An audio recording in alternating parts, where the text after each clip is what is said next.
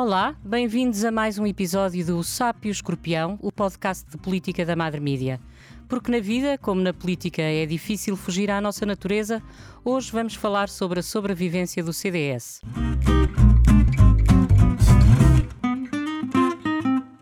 Eu sou a Isabel Tavares e tenho comigo Nuno Mel, advogado, deputado europeu e agora líder do CDS, acabado de sair da primeira reunião, penso eu, do Conselho Nacional. Bem-vindo. Isabel, muito obrigado pelo convite.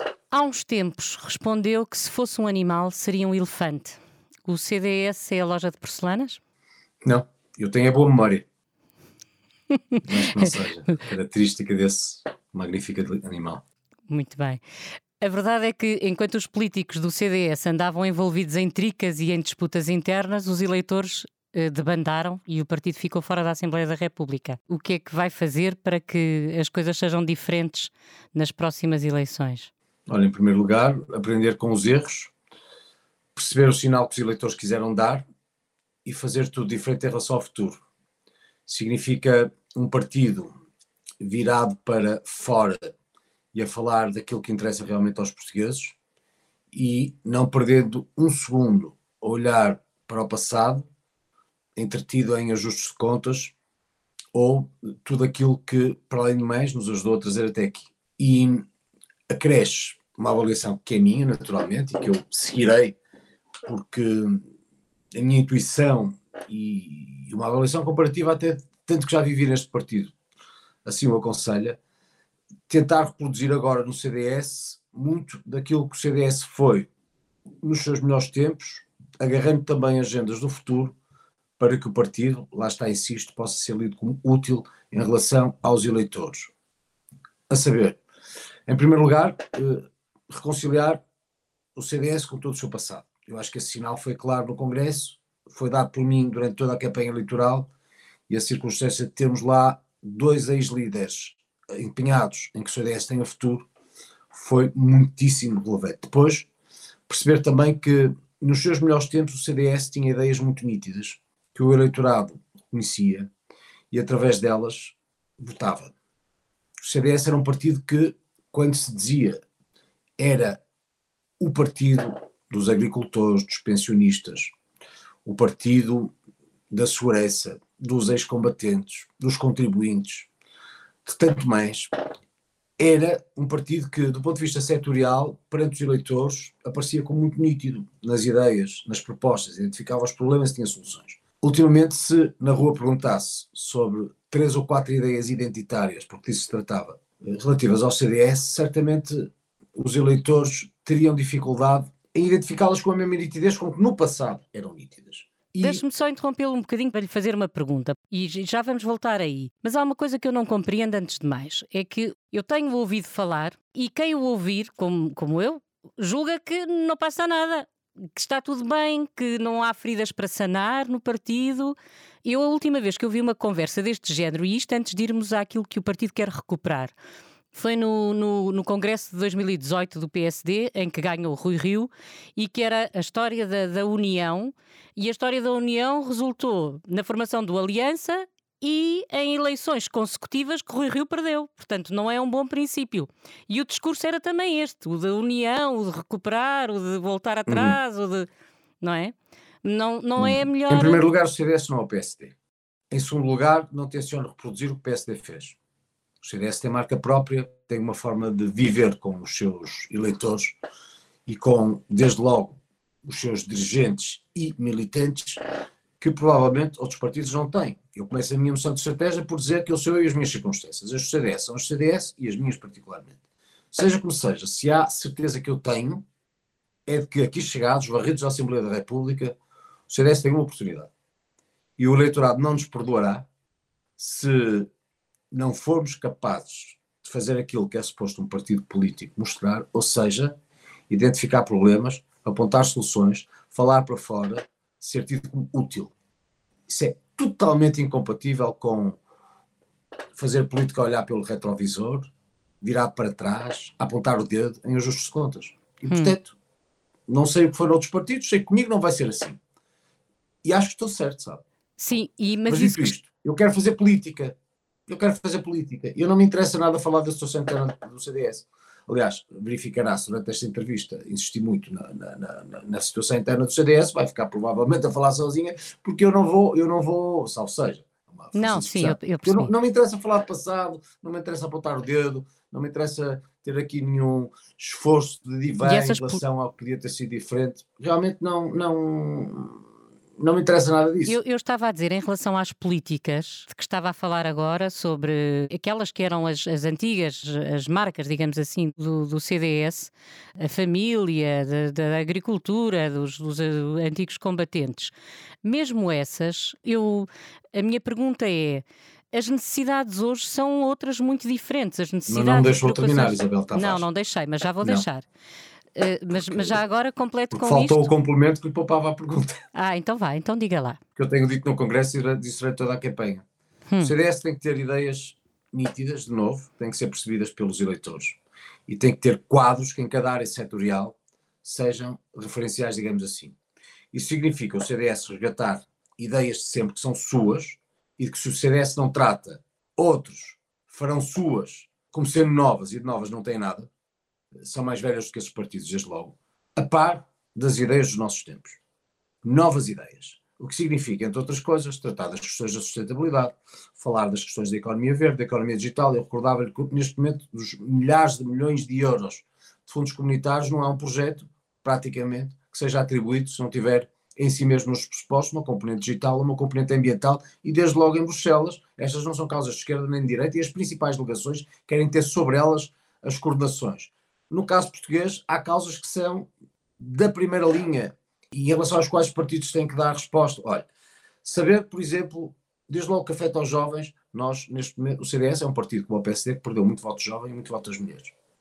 Eu acho importante que os partidos saibam pronunciar sobre aquilo que afeta os jovens e para o que querem resposta, como se terminando uma licenciatura conseguem emprego nas áreas das suas licenciaturas, se conseguindo têm pelo menos um salário que seja minimamente decente, se esse emprego não é absolutamente precário, falar das questões da mobilidade, saber se arrendar uma casa nos, nas cidades onde nasceram, ou próximos locais onde nasceram, não é simplesmente proibitivo. Saber, não falo já da aquisição dos imóveis pelo preço por metro quadrado, tudo isto são questões muito práticas que os partidos têm que, ou sobre as quais os partidos têm de pronunciar, CDS a começar, e portanto ter ideias identitárias que interessam aos eleitores, numa perspectiva que é a nossa doutrinária, mas, enfim, percebendo-se que, entre outras coisas, por exemplo, no, nós somos varridos no litoral urbano.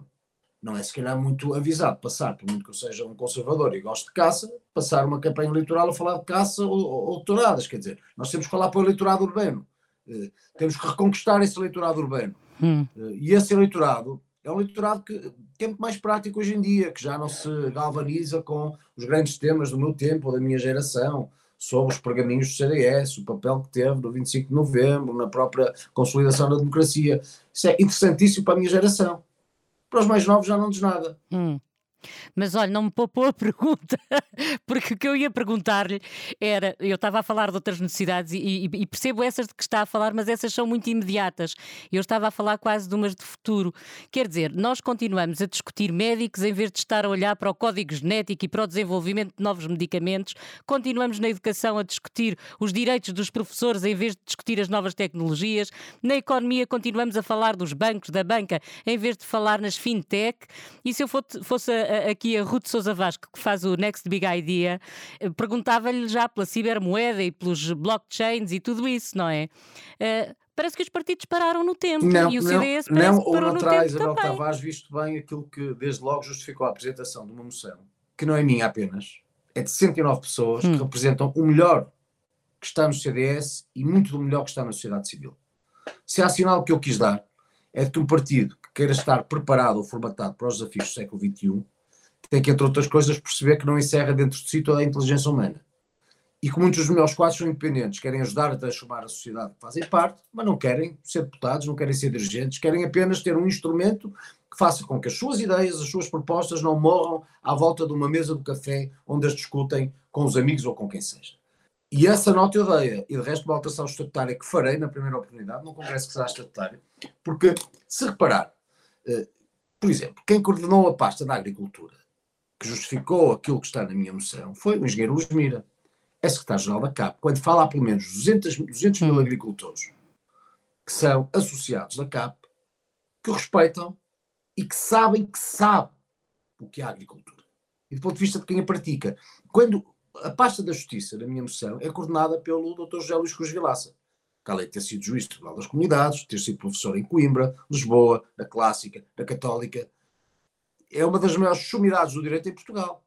Foi, fez parte da Comissão de Honra da Iniciativa Liberal nas Eleições Legislativas. Veio ajudar-me na pasta da Justiça no CDS. Uhum. Se olhar para a nossa pasta da Economia, o grupo programático de Economia e Finanças, além dos maiores talentos do CDS, dou três exemplos, Cília Meireles, Paulo Núncio ou Miguel Moraes Leitão, todos eles, uma no Parlamento, outro no Governo, outro na banca, sendo referências no país, mas tem pessoas como o Dr. José Teotónio, que é o Presidente do Conselho de Administração do Grupo Pesteina, como independente, o Dr. Bruno Bobon, que foi, hum. como bem sabe, Presidente da Confederação de Comércio e Indústria, ou Isso quer dizer que nos podemos preparar para daqui a uns tempos estar a ouvir grandes propostas vindas do CDS? Bom, eu parece que se cada uma, se falar na cultura, tem, por exemplo, o nosso estimadíssimo João Neto, que é o responsável pelo Museu de Farmácia, um dos melhores museus de Portugal, ou a professora Isabel Freitas, professora universitária da área de património, e cuja vida é isto. Isto para dizer o quê? O que eu não quero é um partido parado no tempo, pelo contrário. Eu quero um partido cujas propostas saiam e sejam criadas pelos que melhor em cada área setorial sabem do tema porque vivem nele. Uhum. Se estamos a falar de economia, são as pessoas que estão nos bancos, que estão nas empresas, são as pessoas que estão nas confederações e nas associações. Isto vale hum. para tudo, para todos os outros grupos programáticos e, portanto, lhe garanto que no tempo não paramos. Pelo contrário, aliás, somos o primeiro partido que dará voz e rosto a independentes, pelo menos numa base, vai muito para além da, da proclamação. Eu não, não resisto a uma provocação por causa dessa coisa dos independentes. Isso quer dizer que já não há no CDS ou dentro do CDS essas pessoas. Eu, outro dia pedi a alguém para me escrever um artigo sobre o CDS e dizia: Mas como é que eu vou escrever sobre o CDS se democratas já quase não há, cristãos muito menos? E portanto, como é que ele podia. É... Eu dei-lhe, eu por exemplo, quando lhe referi há pouco, um grupo programático, não, cada grupo destes tem independentes, hum. tem pessoas de partido.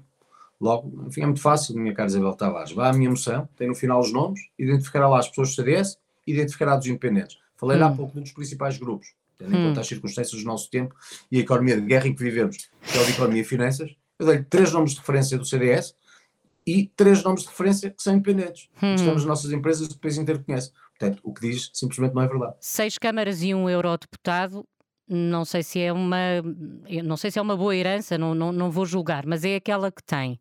Fazer oposição fora da Assembleia da República é mais complicado. Mas não apenas isso, também muitos outros uh, autarcas em coligação com o PSD ou na coligação independente do Porto com o Dr. Rui Moreira, na verdade estamos nas principais hum. autarquias do país, no governo das principais autarquias do país em coligação ou sozinhos e também a presença nos governos regionais dos Açores e da Madeira, sendo por exemplo, o Presidente da Assembleia Legislativa Regional da Madeira é o nosso queridíssimo amigo José Manuel Fernandes, que foi eleito Presidente do Congresso, e uhum. em cada um destes casos, pessoas que, que Portugal conhece muito bem. Uhum. Essas são as nossas circunstâncias. Uhum. Não temos grupo parlamentar. Eu não olho para os problemas no sentido de me deprimir com eles. Tento animar-me com as oportunidades. Percebo, Portanto, eu percebo. acredito, sinceramente, que vamos dar a volta às nossas circunstâncias. Teremos que ter muito melhor comunicação, Hum. Teremos que dar visibilidade a estes novos rostos, alguns dos quais lhe referi. Olha, eu vou-lhe dar um exemplo. O Governo acaba de anunciar muitas das suas propostas para este novo ciclo de quatro anos. O Dr. António Costa acaba de anunciar rigorosamente a proposta que eu sugeri à doutora Ana Catarina Mendes, que estava à minha frente, sobre eh, a redução do ISP. Porque, como sabe, o Dr. António Costa argumentava que não podia baixar o, preço dos combustíveis, estava à espera da autorização de Bruxelas para, para descer o IVA. E a proposta que eu fiz foi não tem que esperar por, por autorização de Bruxelas. Reduz o ISP até o montante em que está disponível para a redução do IVA. Quando vier a autorização de Bruxelas, aumenta o ISP, teoria de vasos comunicantes, o problema fica resolvido. E só não fará se quiser fazer receitas do Estado aquilo que neste momento faz muita falta às famílias às empresas. É rigorosamente o que o Governo acaba de, acaba de propor. Uhum. Ou seja, isso faz da proposta do Governo uma proposta que antes disso foi do CDS, mas que mostra como um partido faz sentido se for útil, se resolver problemas. Mas a minha pergunta é exatamente essa. O que é que o, CD, o, que é que tem o, o CDS que o torna indispensável enquanto partido? O que é que o, que é que o, o torna diferente dos outros partidos que já existem? Bom, além da enorme qualidade dos seus quadros, eu tenho a certeza que se eu perguntar à Isabel, dir-me-á de memória vários rostos do CDS que conhece pela sua credibilidade. Porventura, se lhe perguntar a mesma coisa em relação a alguns dos novos partidos, é capaz de não me dizer, porque não lhe ocorre. Depois, há todo um património que vem realmente desde os tempos da fundação do CDS, da consolidação desta democracia e tudo aquilo que foi feito da Assembleia da República às autarquias, transformando o país profundamente, que outros partidos não têm. Há uma base doutrinária que é nossa e que não é substituível por ninguém. Realmente o partido, o CDS é um partido humanista, personalista, democrata cristão, aberto a correntes liberais e a correntes conservadoras. Isto faz de nós muito mais do que uma simples ideia para a economia hum. e faz de nós muito mais do que uma realidade proclamatória, emocional, eh, que isso não tem nada a ver com o CDS. O CDS, precisamente porque, por exemplo, tendo uma economia que seja uma economia forte, dinâmica, não está disponível para, apesar disso, não pensar na pessoa humana, e daí o conceito de economia social. Nós queremos economias fortes, competitivas, mas não estamos disponíveis para que pessoas, nós não nascemos todos com as mesmas oportunidades, não sejam ajudadas se disso mas isso, isso não, é, não é só uma, uma, uma política ou é, não é só uma ideologia do CDS, há outros partidos. Não, neste caso é doutrina. Neste caso é uma doutrina, mas, mas uma coisa lhe digo, e o que torna muito nítido isto que o CDS é, que outros não conseguem ser, resulta desde logo nesta circunstância, quando a iniciativa liberal, insistentemente e coerentemente, quer sentar o seu grupo parlamentar à esquerda do PSD, insisto, coerentemente, assim faz porque no Parlamento Europeu, desde logo, o Grupo Liberal, como bem sabe, está à esquerda do Partido Popular Europeu. Os liberais são um grupo político de centro-esquerda. O CDS não é um grupo político de centro-esquerda. E muitas das pessoas que quiseram dar um sinal ao CDS, jovens desde logo, mas não só, que votaram na iniciativa liberal, não estão certamente confortáveis quando veem o seu voto sentado à esquerda do PSD. Porque o CDS foi toda a vida um partido de centro-direita, nunca foi um partido de centro-esquerda. Por outro lado, quando tem no contraponto o Chega praticamente sentado, ou querendo sentar-se à direita do próprio regime, e tem o doutor Rui Rio afirmando o PSD como um partido rigorosamente ao centro, então é fácil de ver que há todo um universo Há um buraco neste momento. Mas o Dr. Rui Rio já se afirma de centro há muito tempo, chega. durante esta, uh, uh, este, este tempo chega. que passou, e o, e o CDS não aproveitou esse facto para se, para se uh, como é que se diz, para se reforçar. PSD, eu, como o único, fez, a, a, na altura, único à, à direita na Assembleia. Eu sou líder do CDS agora. Pronto. Eu identifico os problemas, acho que sei os erros, tenciono corrigi-los e fazer diferente. E o que eu estou a uhum. fazer há de ser diferente do que foi feito no passado. E este, isto está identificado. Isto está identificado. Neste posicionamento dos partidos, há um buraco doutrinário no Parlamento, que ninguém ocupa entre o PSD e o Chega. Hum. Mas, por outro lado, isso não vale nada se o CDS, lá está, não for, não for útil, não apresentar respostas concretas para problemas concretos. E isso eu tenciono que seja feito não apenas através de mim, mas por cada um destes rostos que em cada uma das áreas setoriais o país conhece e que mostrarão, de novo, que o CDS é um partido de quadros. O CDS foi sempre, nos seus melhores uhum. momentos, um partido escolhido, à sua escala, porque as pessoas consideravam muito boas, muito bons os seus protagonistas. Uhum. E é isso que eu gostava que voltasse a ser. E no que tem a ver com o Parlamento, eu acho que houve um sinal, por razão absolutamente conjuntural, que os eleitores quiseram dar. Muita gente que votava no CDS e não votou desta vez, mas que está disponível de novo para votar no CDS. E eu falo com elas todos os dias.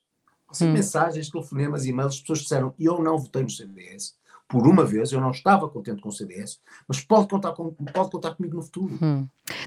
Independentes, muitos destes independentes contactaram-me para dizer: olha, o meu voto neste momento não está representado na Assembleia da República, disponha no que quiser. Eu dou um exemplo: o professor Queiroz Imel, que está no nosso grupo programático da saúde, hum. fez o primeiro transplante cardíaco em Portugal. Como sabe, o produtor José Pai é uma referência da cirurgia em Portugal. Foi uma das pessoas que me disse: utilize para o que for preciso, quero ajudar o CDS. Nos resultados eleitorais, na, na, nas eleições de 30 de janeiro, o CDS teve 89.113 votos. Ficou fora da Assembleia. O PAN, continua na Assembleia da República, teve 88.127, menos, portanto. E o LIVRE teve 71.196 votos. O que é que isto lhe diz? E não tem nada do que o CDS tem, que há pouco sumariávamos nas autarquias, nos governos regionais, no Parlamento Europeu.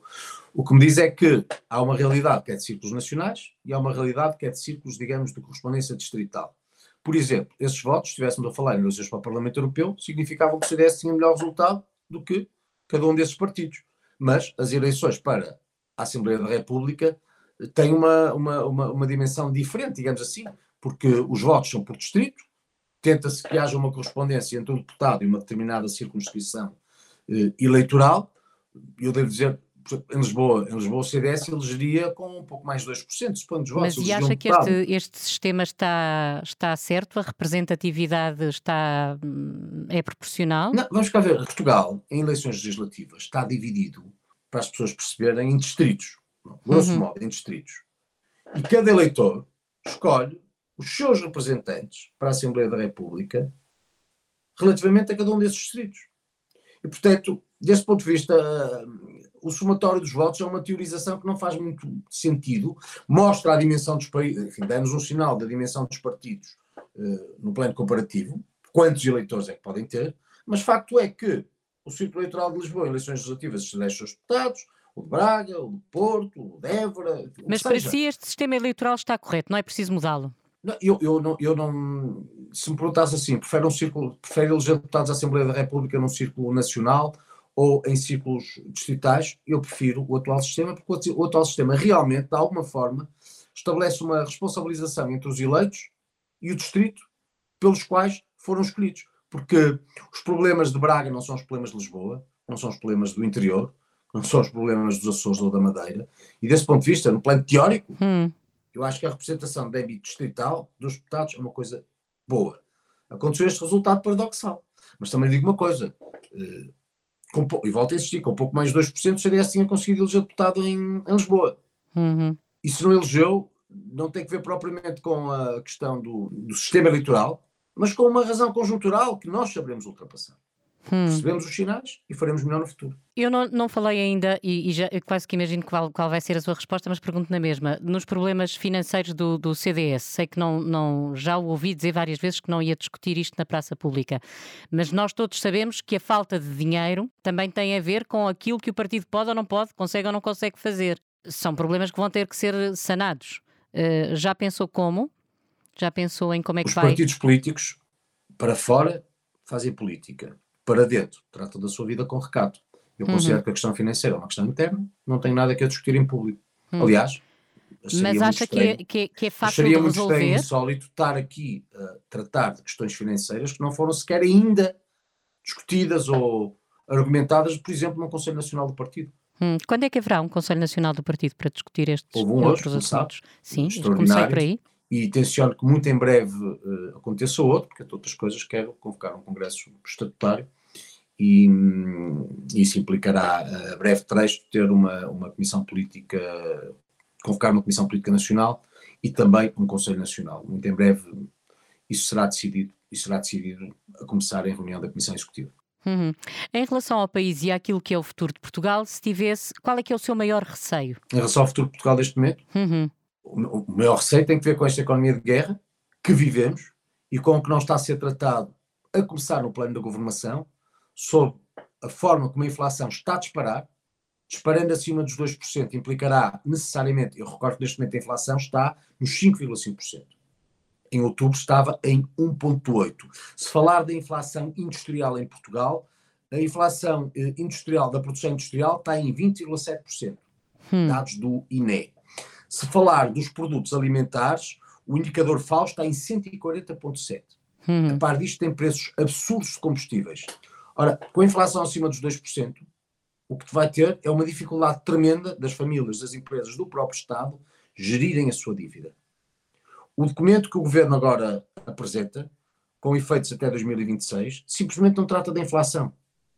Nem hum. refere a taxa de juro. Variáveis que se vão alterar necessariamente.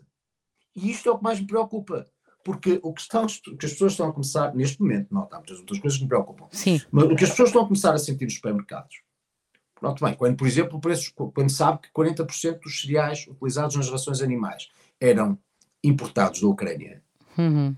isso tem uma consequência. Nós tínhamos estoque por um mês de cereais, porque dispara o preço das uhum. rações, o preço da carne, da leite, dos ovos, daquilo que precisa para se alimentar, vai disparar também.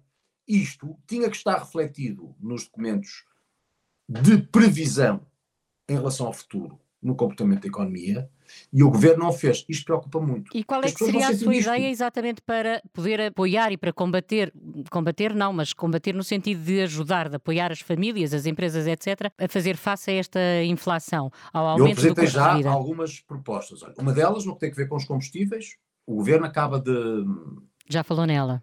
Acaba. De, de, a pôr em prática. De a pôr em prática, de digamos anunciar, assim. Em relação aos cereais, o que eu propus foi começar quando um, quando um país integra a União Europeia, deixa de poder eh, interferir nos mecanismos de mercado, digamos assim. No entanto, os tratados prevêem que, em casos de escassez ou de abundância, as instituições europeias o possam fazer. Foi isso que aconteceu com as vacinas. Como bem se recorda, quando havia uma escassez de vacinas e havendo muita procura, o que sucederia é que provavelmente os países mais ricos comprariam vacinas porque tinham poder de compra e os mais pobres só hum. com dificuldade lá chegariam. A União Europeia chamou-se o processo, negociou em bloco, teve um preço de escala, baixando e distribuiu equitativamente por todos os países da União Europeia. Hum. O que sucedeu em relação às vacinas é agora aplicável ipsis verbis em relação aos cereais. E eu fiz essa proposta. E quando a fiz, fiz ainda durante a campanha eleitoral e publiquei, isso é na imprensa, por acaso a imprensa teve uma boa apreciação em relação a essa proposta, que lhe devo dizer, saiu do nosso grupo programático da agricultura. Uhum. Foram as pessoas que todos os dias trabalham no setor, percebendo esta escassez, disseram no MEL do CDS, tem que fazer essa proposta que eu fiz. Uhum. Foi rigorosamente o que o Primeiro-Ministro depois foi defender a Bruxelas. Uhum. Mas, isto para lhe dizer que uh, duas propostas em duas áreas fundamentais, combustíveis bens Já não estamos mal. Se, se o PS não. começa logo a adotar medidas do CDS, não, não, nós não estamos no Parlamento, não estamos no Parlamento, mas se as propostas que apresentamos forem tidas como boas por outros e ajudarem a melhorar a vida dos problemas, a vida dos portugueses, eu fico satisfeitíssimo com isso. Hum. O importante é a autoria e, portanto, tem que se lembrar isto muitas vezes. O governo fez, mas a ideia é nossa. Uhum. Bom, depois, há muitas outras coisas que podem ser feitas. Olha, desde logo no que tem a ver com o modelo económico. Se nós avaliarmos bem o que sucedeu a este país desde 2015, qual é a, a marca na economia e finanças identitária, lá está, referindo a propósito do que o CDS também deve ter, deste governo e do PS. Este governo conseguiu o maior número de funcionários públicos desde 2015, nota. Neste momento, tendo-os em níveis uh, mas, da intervenção mas eu não sei se valerá muito a pena ir por aí, porque as pessoas, pela terceira vez, votaram e levaram claro, o PS, desta vez até a ter uma maioria absoluta. Portanto, estar a criticar o PS agora parece-me assim minha, um bocadinho. Disse na minha intervenção, depois hum. de referir todas as razões pelas quais o PS não deveria ter tido uma maioria absoluta, mas reconhecendo que a teve e temos de respeitar a vontade dos eleitores. Não significa que não sejamos capazes. O que é que capazes. mais nesta maioria absoluta não do Não significa do, que não sejamos capazes de fazer uma avaliação, a começar, e em segundo lugar, de chamar a nós aquilo que tem que ser óbvio, que é fazer muito melhor oposição. Se o doutor uhum. António Costa, apesar de todos os erros, teve uma maioria absoluta, foi porque a oposição não teve altura, ponto. Nós temos que a fazer muito melhor. Há coisas quais têm que ser ditas, nomeadamente esta. O que é que uhum. significam uhum. 15 anos de governo? Rendendo muitos votos realmente. O maior número de funcionários públicos, estamos em níveis da Troika, neste momento, com 733.405 eh, funcionários públicos. Uhum. Leva-nos quase a 2011. Temos Valores recorde de dívida, 274 mil milhões de euros em valor absoluto, estou a falar em porcentagem de PIB, em valor absoluto. Valores recorde de despesa, as previsões para o ano 2022 são de 100 mil milhões ano, e para sustentar tudo isto, um valor fiscal, uma carga fiscal recorde está em 34,8%. Qual é a consequência desta lógica que é estatizante da economia, realmente? O António Costa acredita que, no seu modelo económico, no modelo que é dos socialismos, mas com o filtro do PS, nós devemos ter muita despesa pública, muitos funcionários públicos, altos impostos, muita despesa pública, resultando nisso o aumento da dívida. Porque note bem, quando o governo argumenta com o montante da dívida em percentagem do PIB, não acautela desde logo agora que com o aumento da inflação e da taxa de juro, o que conta é mesmo o valor absoluto. E, portanto, qual é a consequência disto? A consequência disto é que nós passamos a ser o sétimo país mais pobre da União Europeia. Nós acabamos de ser ultrapassados pela Polónia e pela Hungria. Isto tem que ver com o modelo económico. Ora, digo-me, ah, teve uma maioria absoluta. Claro que teve. E eu respeito. Mas estas coisas também não lhe foram ditas tantas vezes quanto deviam ter sido ditas. Porque há todo um universo, desde logo de classe média, que é mais ou menos um terço da população, que é quem sustenta tudo isto. Claro uhum. que um terço da população não vence eleições. Mas há um momento em que um grito de revolta acontecerá, e mais que não seja, há um partido que tem que falar por estas pessoas. E esse partido não tem que ter maiorias absolutas, não tem sequer que vencer eleições. Mas pode ser como o CDS, um partido relevante que, dando voz a quem suporta tudo isto, justifica de sobremaneira a sua presença na Assembleia da República. Hum. E é isso que eu tentarei fazer. É deputado desde 2009, é deputado europeu desde 2009 e vai continuar a, a exercer, claro. É melhor o Parlamento Europeu ou o Parlamento Nacional? São completamente é é diferentes. Depende da eu perspectiva. Sei, Se falar da perspectiva financeira, que acho que é, pai, pode querer levar, um, um eurodeputado ganha um não, bocadinho melhor, ganha um bocadinho melhor do que metade da Assembleia da República. Mas dito por acaso isto, não era. Acho que um pleno. Era mesmo em termos do gozo que dá. Um pleno não substitui o outro. Tendo em conta o princípio da subsidiariedade, eh, há matérias que são da competência dos Estados, há outras que podem e devem ser tratadas no plano europeu. Deu muitíssimo gosto ser Presidente da Assembleia da República, principalmente quando tive a oportunidade de presidir a comissões parlamentares ou intervir em comissões parlamentares como a do BPN, que foi talvez a, a primeira comissão que lançou uma espécie de Big Brother político, uhum. o interesse pelas comissões parlamentares, ou ter sido Vice-Presidente da Assembleia da República, mas principalmente ter sido Presidente do Grupo Parlamentar. Foi uma experiência hum. absolutamente fascinante. Eu fui Presidente do Grupo numa altura em que, então, em que o José Sócrates era, era Presidente do partido, portanto calcula da riqueza dialética parlamentar claro. desses tempos. Mas depois, no Parlamento Europeu, tem uma possibilidade de avaliar os problemas com um filtro que é do mundo, que quem está em Portugal não consegue conceber. Porque realmente quem está no Parlamento Europeu são representantes de todos os países, pessoas que nesses países foram, desempenharam mais altos cargos, na maior parte das vezes, foram presidentes da República, foram primeiros ministros, ministros, eh, são pessoas com enorme conhecimento político e realmente para o mesmo problema uma enorme possibilidade de soluções. Mais do que soluções, de apreciações. e é muito interessante poder estar a uma mesa com pessoas de várias nacionalidades a falar a diferentes níveis, a discutir, por exemplo, agora o conflito da Ucrânia uhum. e a invasão russa. E medir a intensidade argumentativa de quem é de leste, por exemplo, da Polónia, como isto já, como já sucedeu comigo. Claro, Ou claro. do sul, um português, um espanhol, um italiano. E, e, e, essa é outra experiência extraordinária. Eu tive o enorme privilégio de ter vivido uma e outra.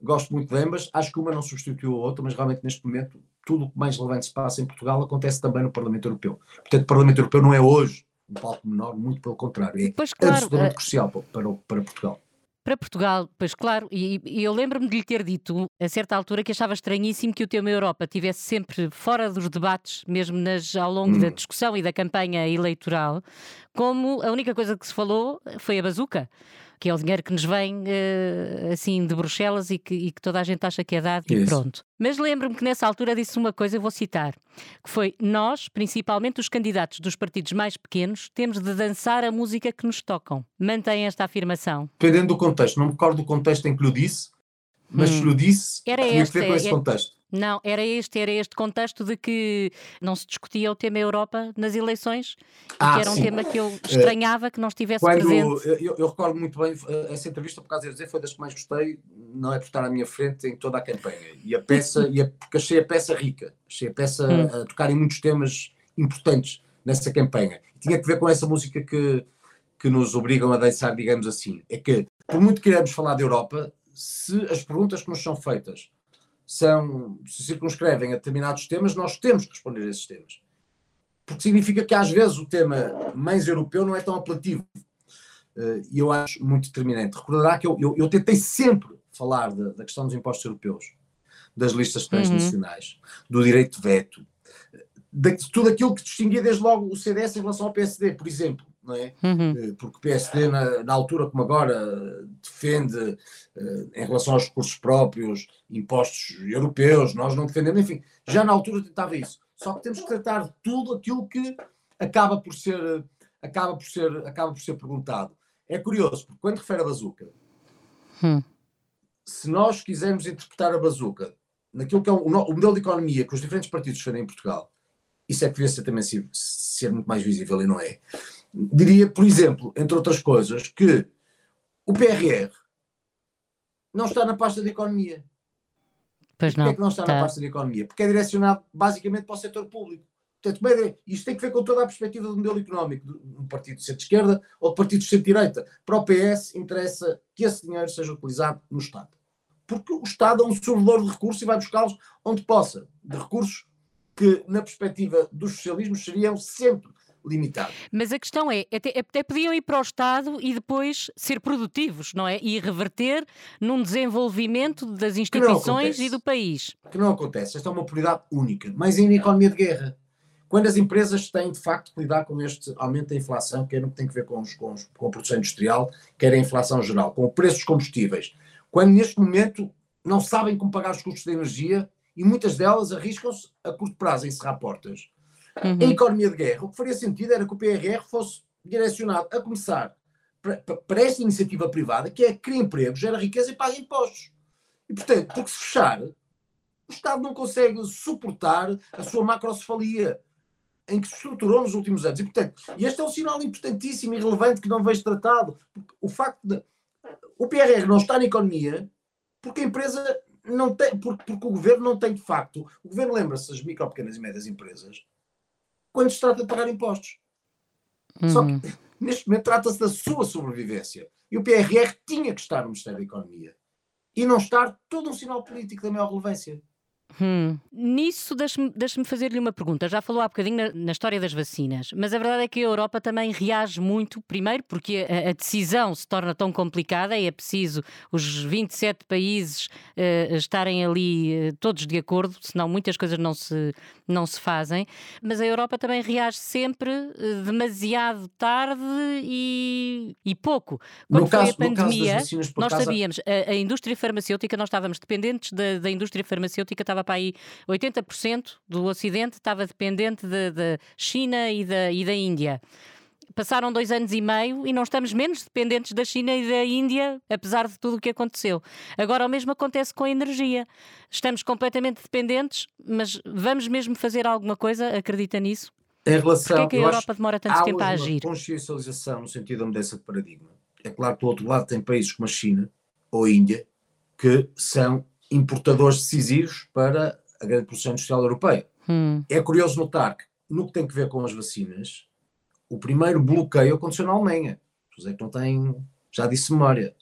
A Alemanha hum. reteve muitas encomendas que, iam em, que estavam em trânsito para outros países no início da, da falo de medicamentos, vacinas e equipamentos, que causou muita perplexidade, porque realmente países que argumentam e que dizem da necessidade de um certo federalismo europeu foram os primeiros que, perante a dificuldade, se fecharam e contrariaram todos os princípios. Mas a União Europeia reagiu. E quando reagiu, reagiu bem. E o plano de vacinação. A Itália também fez isso, mas isso teve mais a ver com a história dos contratos, não é? Que, quais eram os países para onde iam primeiro as vacinas? A certa altura foi negociada uma coisa com a União Europeia, depois havia países terceiros que estavam a ser beneficiados. Sim, e, e, e a Itália propôs até comprar eh, vacinas à Rússia, uhum. se lembra na altura. Pronto. Exatamente. Isso em relação às, às vacinas. Agora, em tudo mais, eh, eu acho que a União Europeia está agora a reagir melhor. Mas é sempre qualquer... reativa, nunca, nunca antecipa nada. Quer dizer, se calhar daqui a uns anos acontece qualquer outra coisa, ninguém está preparado para ela e de repente, ah, como se fosse assim uma coisa muito estranha. Mas, não, Isto mas das dependências ser... não é muito estranho. Mas acaba por ser a nossa melhor rede. Hum. Porque sem essa Europa, os países teriam muito mais dificuldades. Uhum. Há realmente um certo espírito de solidariedade que no final prevalece e ajuda. O que é que o Nuno já fez assim pela Europa?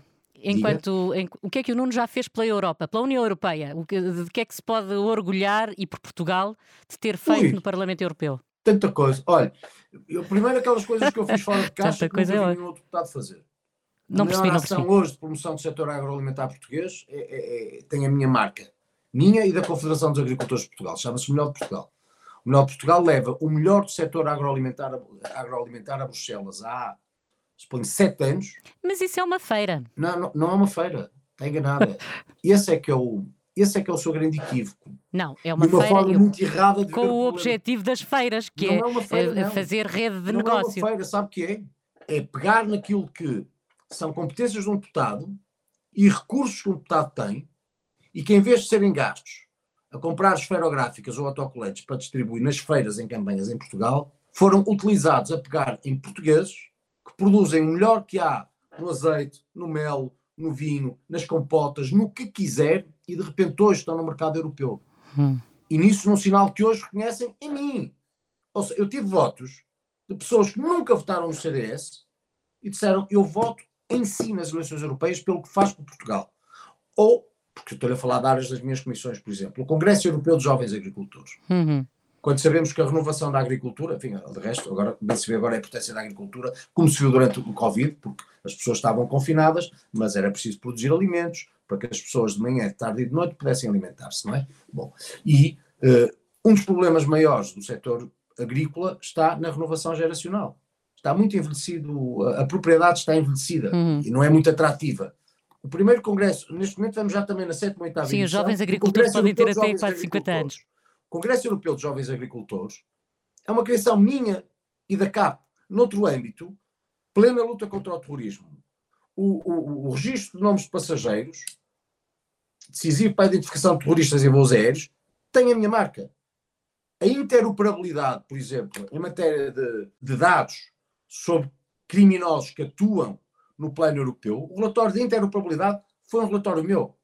O e-Codex, no que tem que ver agora com a digitalização da justiça, tornando a justiça, lá está, mais próximo do século XXI, porque eh, as fronteiras acabaram, tem livre circulação de bens, pessoas, serviços e capitais, mas os criminosos transitam e depois os tribunais continuam, continuam a ter uma, uma perspectiva normal, eh, soberana, e portanto o, o delinquente age em Portugal, vai para a Finlândia, tem que ter um sistema que permita que, entre outras coisas, os dados sejam interoperáveis, que a, informatização, uhum. que a informatização eh, conceda maior celeridade. O relatório é meu. Foi aprovado com hum. em 700 deputados, 700 e muitos deputados, não foi à volta de 700, muito próximo disso esteve. Portanto, é tanta coisa que eu me orgulho nestes anos de ter feito dentro de caixa, caso da produção legislativa, dar alguns exemplos, fora hum. de caixa, nestas iniciativas que mais ninguém fez. Sabe, quando o Sr. Presidente da República vai inaugurar o Melhor Portugal, eu lá estou, é porque isso tem um significado para Portugal. Quando ministros socialistas vão a Bruxelas inaugurar essa mesma iniciativa, que por acaso tinha lá o selo do PPE e do CDS, por alguma coisa é. E nisso hum. toda a diferença em relação a um povo e toda a diferença em relação a um país. Porque eu sei que eu, por isso, serei sempre lembrado dos meus mandatos em Bruxelas. Duvido que outros sejam, porventura também conhecidos, ao longo do tempo que por lá passaram. Apoiam um embargo total ao gás e ao, e ao petróleo de russos, uh, se, se, a União Europeia decidir fazê-lo? Ah, esse foi o, o ponto que referiu há pouco e que eu não respondi. Queria porque é muito relevante. Desde 2009 eu me bato, e na verdade devo dizer vários outros eurodeputados, pela criação dos corredores energéticos através dos Pirineus. Portugal é uma ilha energética.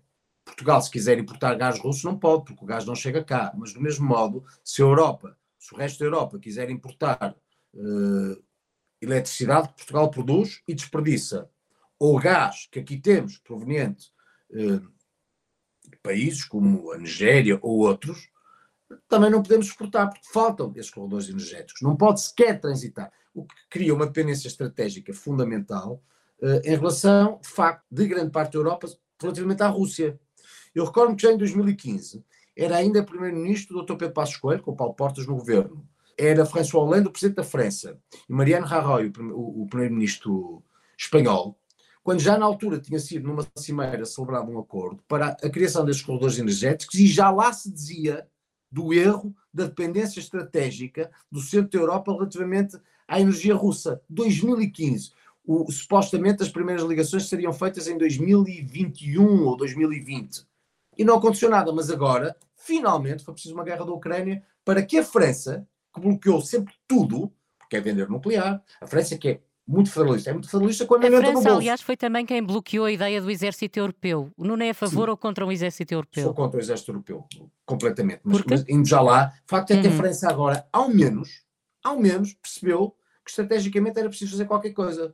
E pronto, vamos ter os corredores energéticos, aleluia. Desde 2009, nós estamos em 2022. Uhum. Em relação ao exército europeu, por uma razão que me parece muito nítida. A crise na Ucrânia, a guerra na Ucrânia, a agressão russa, mostrou mais uma vez, como muita gente já tinha esquecido, a importância da NATO, que é a organização uh, transatlética que tem garantido a paz na Europa desde 1945, numa perspectiva global.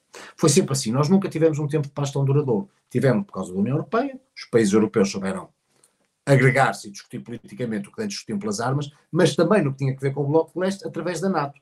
A NATO fez toda a diferença. E os que apocavam a NATO percebem agora que se não fosse a NATO, provavelmente a Rússia não teria ficado pela Ucrânia. Porque sabe que quando fala da NATO, está lá o exército dos Estados Unidos. Há a Turquia. E também exércitos dos diferentes países da União Europeia. Eu acredito, Eu acho eu privilegio a NATO em relação a outra realidade, porque eu realmente não acredito em cadeias de comando de alemães sobre italianos, ou italianos sobre franceses. Hum. Ou, percebe? Não, não acredito nessa Sim, cadeia comando. Acredito mas podia haver coisa. um exército europeu que colaborasse com a NATO, não tinham que ser não, duas. Outra é, é, coisa que está a ser pensada na, na, na, no âmbito europeu, nomeadamente, que é, entre outras coisas, a normalização de equipamentos ou calibres. Quer dizer, uhum. no plano de guerra, se estão, estão a combater italianos lado a lado, italianos, espanhóis, alemães e franceses, em muitos casos as munições de um soldado português não podem ser utilizadas pelo alemão ou pelo francês e vice-versa. E, portanto, ter uma padronização de equipamentos uhum. e calibres dará muito mais eficácia em cenário de guerra e também no âmbito da NATO e permite poupar muitos custos, que é uma coisa diferente do exército europeu, até porque depois a vaidade europeia prescindindo da NATO, fará com que, como sucedeu na Primeira e na Segunda Guerra Mundial, precisando talvez da intervenção dos Estados Unidos, ela só acontecesse muito mais tarde. Os Estados uhum. Unidos intervêm, intervêm muito tarde na Primeira Guerra Mundial. Intervêm tarde na Segunda Guerra Mundial. Durante tempos fornecem apenas equipamento militar. E eu prefiro um tratado que diga que se algum de nós for agredido, os Estados Unidos, nesse momento, estão a agir. Uhum, São, apesar uhum. de tudo, ainda a maior potência do mundo.